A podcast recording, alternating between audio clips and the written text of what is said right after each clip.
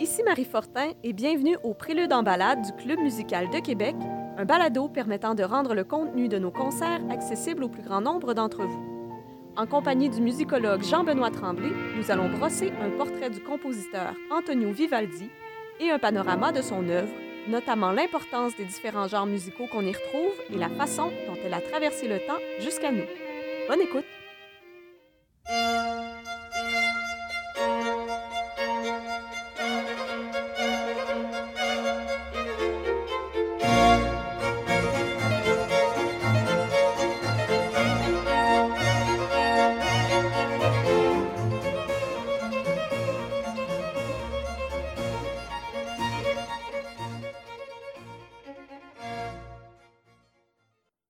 Bonjour Jean-Benoît. Bonjour Marie.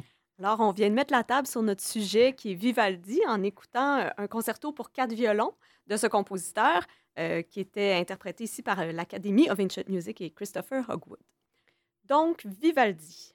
Quand on pense à ses œuvres, il nous vient souvent les quatre saisons en tête, par exemple. ce sont les œuvres parmi les plus populaires du répertoire. Comment est-ce qu'on peut expliquer la place si importante de ce compositeur dans les concerts de musique baroque? C'est une bonne question parce que Vivaldi est devenu à travers le temps peut-être le synonyme de la musique baroque. C'est quelqu'un euh, qui a un style où les contrastes sont omniprésents, où l'inventivité rythmique est aussi omniprésente. Et le plus souvent qu'autrement, quand on imagine un compositeur de la période baroque, ben c'est souvent sa musique qu'on finit par entendre, ne serait-ce qu'à cause de la grande popularité justement d'œuvres comme Les Quatre Saisons. Pourtant, Vivaldi, qui est connu surtout pour ses concertos, euh, on énumère ou on en dénombre euh, au moins 500 de ces œuvres-là sous la forme du concerto, a aussi été euh, actif dans d'autres genres qui sont parfois moins connus, comme l'opéra par exemple. Vivaldi, on en connaît 21 ou 22, dépendamment des sources euh, pour lesquelles on a la partition. Il en aurait composé au moins 45, sinon 46, et même dans certaines correspondances, il parle lui-même des 94 opéras dont il est l'auteur. Euh, il faut savoir que Vivaldi euh, n'avait pas, disons, l'humilité comme la plus grande de, ses qualités. il avait tendance à exagérer ses faits d'armes. Donc, il y a peu de gens qui croient qu'il a vraiment composé 94 opéras, mais on en compte au moins euh, une quarantaine, sinon une cinquantaine, assez facilement. Vivaldi va être aussi actif dans la musique euh, religieuse avec plusieurs grandes œuvres, surtout pour chœur et orchestre, certaines cantates sacrées également. Mais de son vivant, c'est un compositeur qui a une renommée relativement modeste euh, autour de sa ville d'appartenance, autour de grands centres, de certains grands centres, pardon mais qui va sombrer petit à petit dans l'oubli jusqu'à environ les années 1950. On verra pourquoi un petit peu plus tard au cours euh, de la balado. Donc, euh, c'est ce qu'on devrait pouvoir voir au cours des prochaines minutes, quelques exemples de sa musique de concerto, quelques exemples également de sa musique d'opéra et quelques exemples de sa musique religieuse.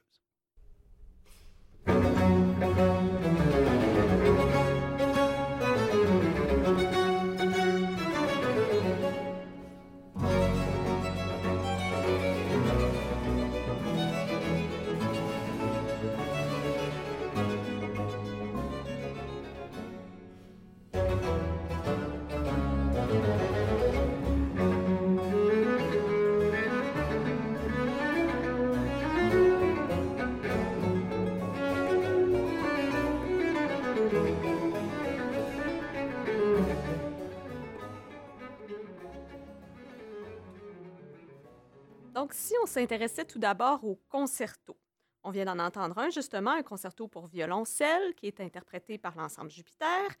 Donc, on disait tout à l'heure que Vivaldi en avait écrit un grand nombre, on parle de plus de 500. Qu'est-ce qui peut expliquer qu'il ait consacré autant d'énergie? En fait, Vivaldi va être employé pendant une bonne partie de sa vie, en fait, pendant près de, sa vie professionnelle, on s'entend pendant euh, plus de 30 ans par un orphelinat à Venise, un des quatre orphelinats de la ville qui a pour mission d'accueillir des orphelins ou encore des enfants illégitimes de bonne famille parfois, pour leur donner une éducation et leur donner une chance dans la vie. Donc, il travaille à cet orphelinat qu'on appelle la Pieta et il s'occupe, comme professeur de musique, du répertoire, de la composition. Il est d'abord embauché en tant que professeur de violon, mais petit à petit, il va prendre des responsabilités de plus en plus grandes. Et à un certain moment, euh, au cours de sa carrière, par exemple, on va lui demander d'écrire deux concertos par semaine pour pouvoir meubler les services musicaux qui ont lieu à chaque semaine et qui permettent à l'hôpital, à l'orphelinat plutôt, d'accueillir les fonds et d'assurer sa survivance et d'assurer son financement. Euh, Vivaldi va pouvoir écrire comme ça, il va avoir accès à un bassin de jeunes interprètes quand même compétents parce qu'on raconte que la vie à l'hospitalier de la Pietà était véritablement marquée et centrée autour de la musique.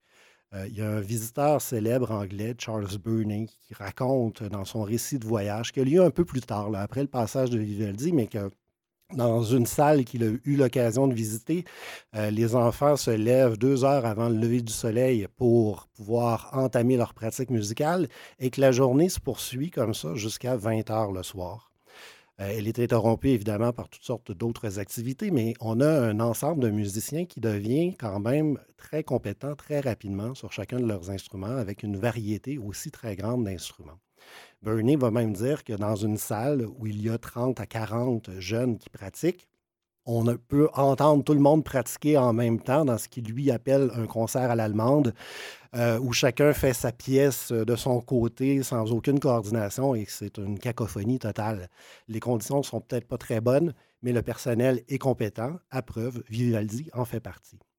C'est donc pour ces jeunes interprètes, souvent, qu'il va composer. Dans le cas de Vivaldi, euh, l'orphelinat où, il travaille est un orphelinat pour les jeunes filles. Donc, on souhaite leur donner une éducation musicale, une bonne éducation générale pour les rendre attirantes et éventuellement pouvoir les marier. Venise, à l'époque, était une ville marchande une ville festive également. On n'a qu'à penser au carnaval de Venise qui s'étire d'après les fêtes de Noël jusqu'au début, jusqu'au Mardi Gras, en fait, le début du carême, où il y a des marins qui vont venir euh, se reposer à certains moments donnés, bien sûr, euh, au port. Il y a aussi des marchands qui vont se mélanger avec la population et pendant quelques semaines, tout devient permis, les barrières sociales tombent et on fait la fête. C'est ce qui permet d'expliquer, selon certains auteurs, le nombre élevé d'orphelins et d'enfants illégitimes qu'on va retrouver dans les fameux hôpitaux, dans les fameux orphelinats de la ville. Et quand on combine ce facteur-là au fait également que dans la tradition italienne de l'époque, à, cause des héritages, à cause de la façon dont la richesse doit être conservée au sein d'une même famille, il faut savoir qu'à l'époque, seul le plus jeune garçon de chaque famille va pouvoir prendre épouse et poursuivre la lignée, donc en conservant le nom, et les plus vieux enfants vont rester célibataires. Donc on retrouve un volume ou un nombre de courtisanes professionnelles assez élevé également dans la ville, et toute la société est organisée en conséquence. Donc l'orphelinat où Vivaldi travaille, on accueille ces jeunes filles-là et on leur donne une bonne éducation. On veut bien sûr qu'elles puissent être mariées par la suite, et une des façons de les rendre attrayante, attirante, c'est de leur apprendre un instrument de musique. Et c'est pour ça que Vivaldi va composer la majorité de ses concertos, en fait, et la grande variété d'instruments, mais reflète chacun des instruments qui pouvaient être appris et enseignés à l'orphelinat également à la même époque. Toujours est-il que peu à peu, la musique de Vivaldi, comme on l'a dit tout à l'heure, va tomber dans l'oubli.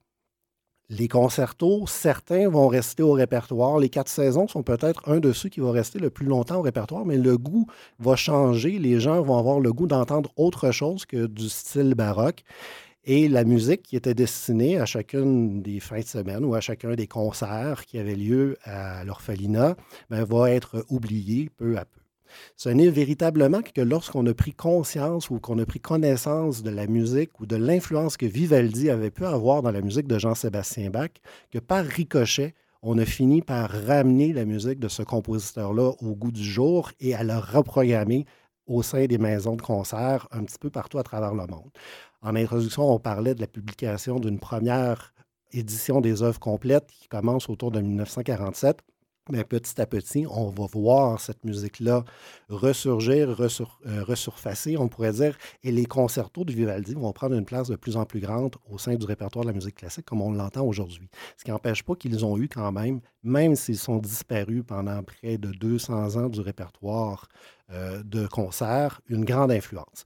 Pour témoigner de cette influence, je vous fais écouter justement un passage d'un concerto qu'on a déjà entendu, mais adapté et repris à sa façon par Jean-Sébastien Bach. Vous allez voir qu'aujourd'hui, sans doute, on appellerait ça peut-être un plagiat.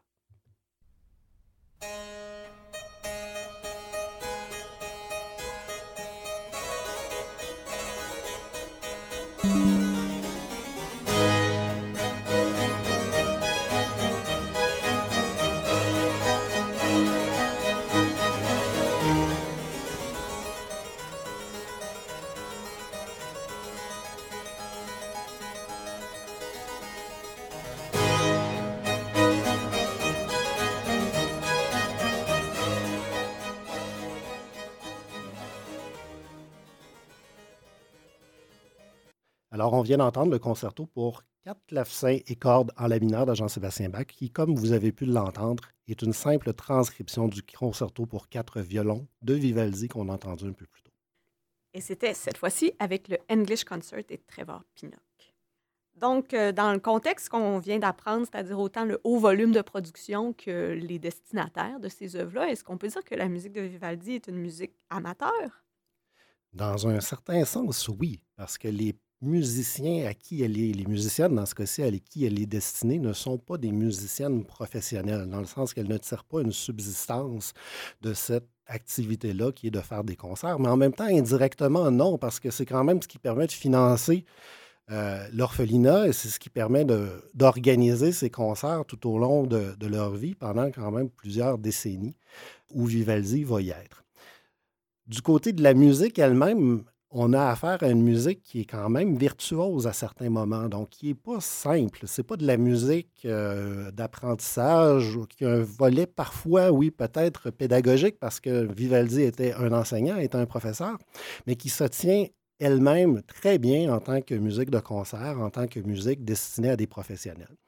C'est donc une musique qui, à l'époque, va être jouée en concert professionnel, mais il faut aussi se rappeler que les concerts ont une finalité qui est un peu différente de celle d'aujourd'hui. Donc, une fois que l'œuvre va être produite, va être jouée une première fois en concert, bien, elle prend la direction d'un tiroir, d'une caisse à quelque part, et on passe à une autre œuvre au concert suivant. Donc, elle ne contribue pas du vivant de Vivaldi à enrichir un répertoire qui n'existe à toute fin pratique pas encore et qui va devenir présent beaucoup plus tard dans l'histoire de la musique. Donc, ce côté-là des concertos de Vivaldi va quand même être important. On l'a peu entendu dans l'extrait qui vient d'arriver, mais comme je le disais tout à l'heure, il y a vraiment un côté virtuose qui va revenir à certains moments donnés et qui est très, très caractéristique de la musique baroque de cette époque, qui va mettre en valeur les instrumentistes, qui va mettre en valeur aussi l'orchestre par moment, parce que les phrases musicales passent d'un à l'autre assez régulièrement. Vivaldi, avec ce nombre élevé de concertos, va finir par définir la structure, la forme elle-même du concerto. Les gens vont adopter cette forme-là comme le standard, donc une forme en trois mouvements, rapide, lent, rapide. Et son influence va même aller toucher, on l'a vu tout à l'heure pour Jean-Sébastien Bach, mais également aux enfants de Jean-Sébastien Bach qui vont se servir de ce modèle-là dans les premiers exemples de symphonie classique aussi qui vont arriver par la suite. Donc, on a une influence qui est très grande. Et même si sa musique disparaît du répertoire pour être ressuscitée, comme on le disait tout à l'heure un peu plus tard, bien, on continue de l'entendre quand même, cette influence, tout au long des siècles qui vont suivre son décès. Donc, on va clore ce petit chapitre sur le concerto en écoutant justement le concerto pour violon parmi les concertos pour violon, les quatre saisons. Ce sera un extrait du deuxième mouvement de l'hiver avec Nigel Kennedy et le English Chamber Orchestra.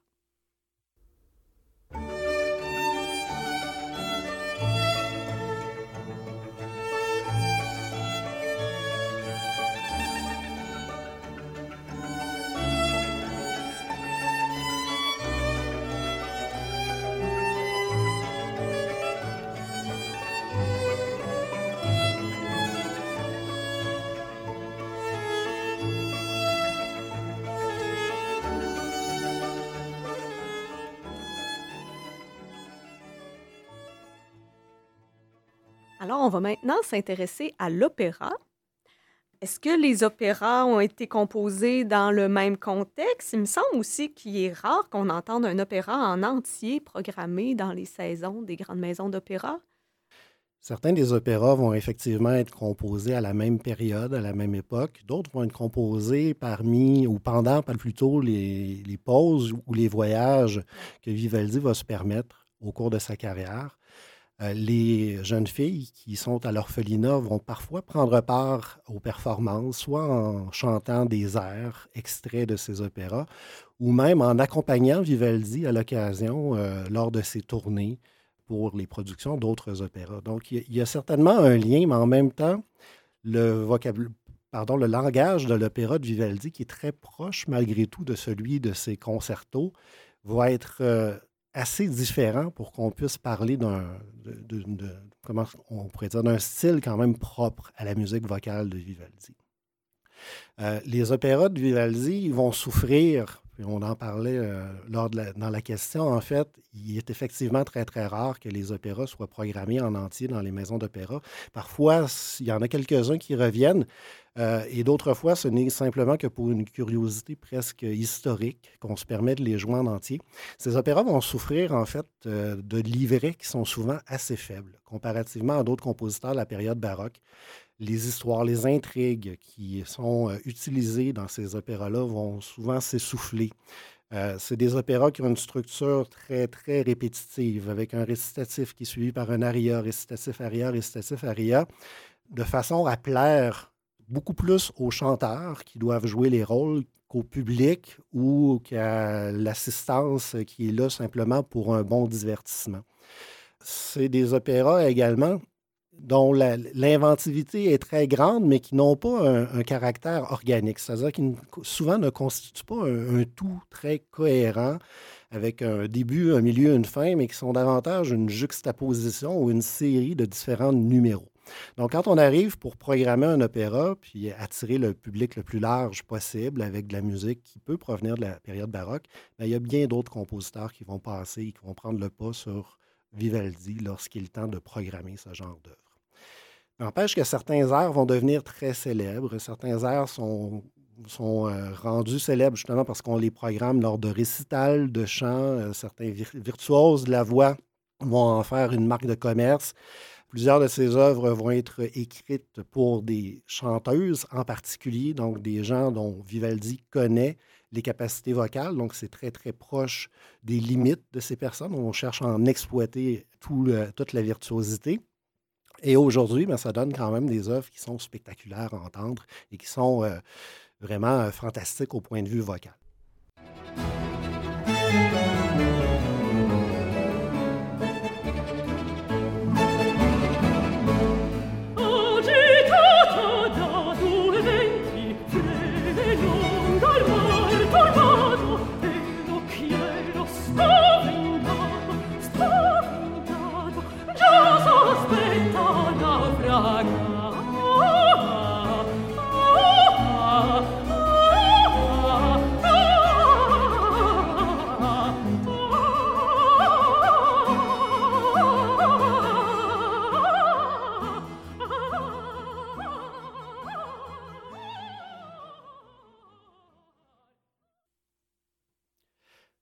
Vient d'entendre Agitata da Due Venti par Léa Desandré et l'ensemble Jupiter, tiré d'un opéra de Vivaldi qui s'appelle Griselda.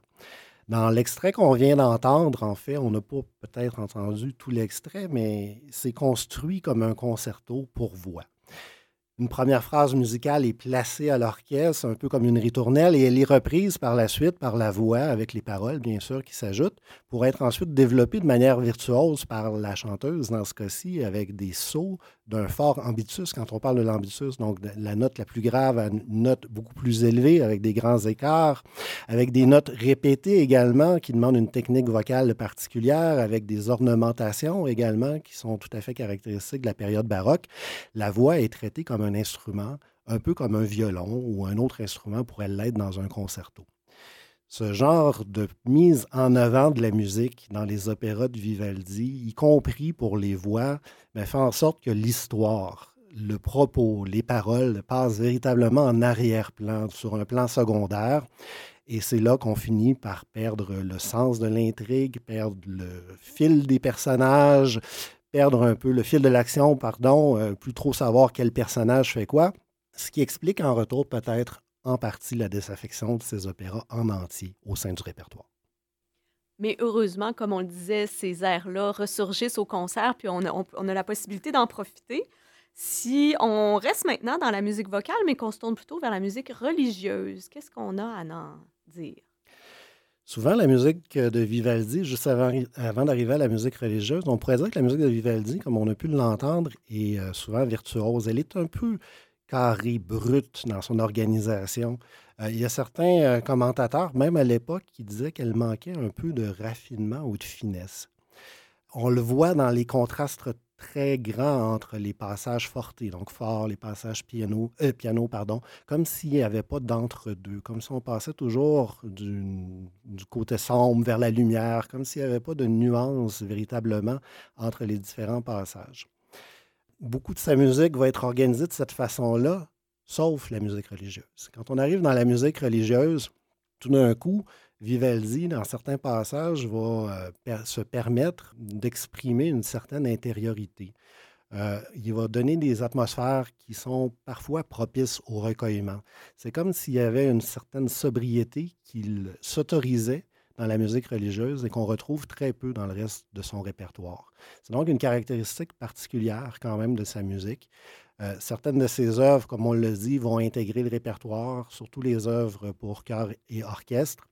Les motets également sont très euh, connus chez Vivaldi et ont cette même caractéristique, ce qui n'empêche pas qu'il y a parfois et souvent encore des passages virtuoses. L'influence de l'opéra n'est jamais très très loin dans sa musique non plus. Thank you.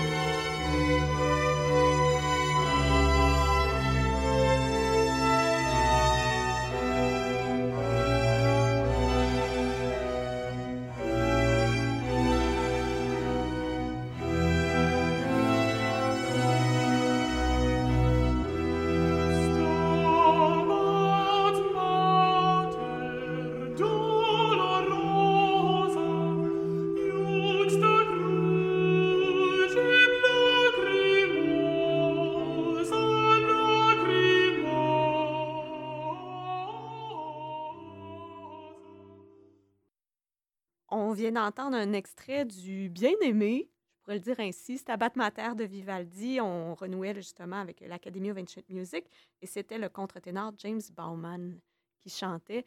Une tellement belle œuvre que le public aussi connaît assez bien. On le sait, elle a dû tomber dans l'oubli comme le reste.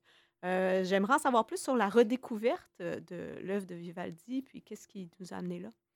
Toujours un peu embêtant de savoir pourquoi l'œuvre d'un compositeur qu'on a euh, oublié, comme Vivaldi, finit par ressurgir. Qu'est-ce que les gens d'une époque vont finir par retrouver dans cette œuvre-là qui leur parle et qui la rend contemporaine jusqu'à un certain point?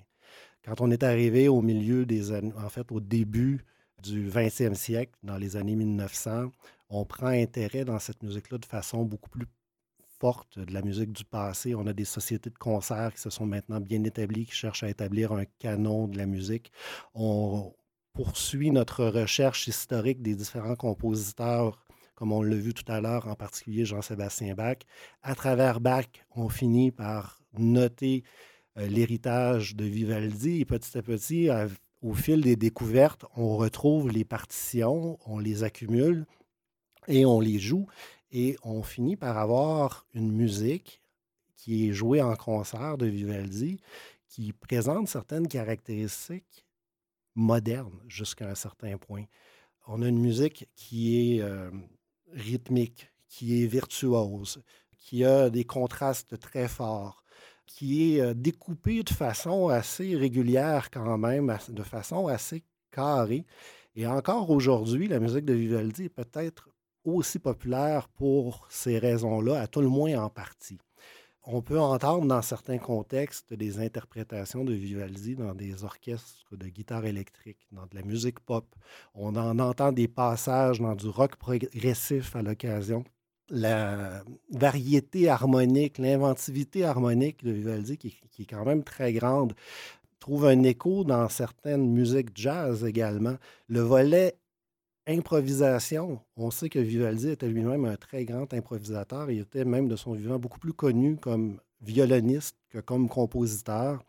Euh, va se retrouver, encore une fois, autant dans la, réinterprétation baroque, dans les nouvelles créations baroques, à mesure qu'on redécouvre cette période-là, que dans d'autres genres, comme le jazz, par exemple. Je vous fais écouter pour terminer peut-être ce qui témoigne de façon euh, assez particulière de l'héritage de Vivaldi. On a entendu tout à l'heure Vivaldi repris par Jean-Sébastien Bach. Je vous le présente maintenant, repris par Jacques Loussier et son trio de jazz.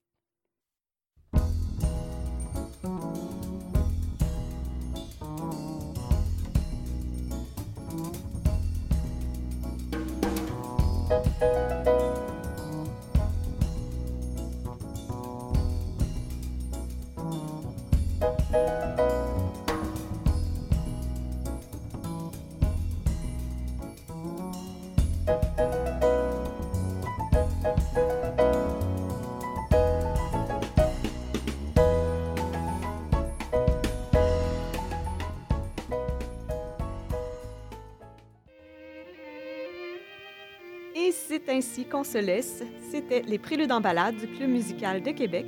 Merci à Jean-Benoît Tremblay, musicologue, et à l'indispensable collaboration de Radio Classique Québec 92,7. Pour retrouver tous nos épisodes, vous pouvez en tout temps vous référer à la zone audio du site Internet du Club musical de Québec ou vous abonner à nos balados-diffusions sur votre plateforme préférée. Ici Marie Fortin, je vous donne rendez-vous au Palais Montcalm pour notre prochain concert. À bientôt!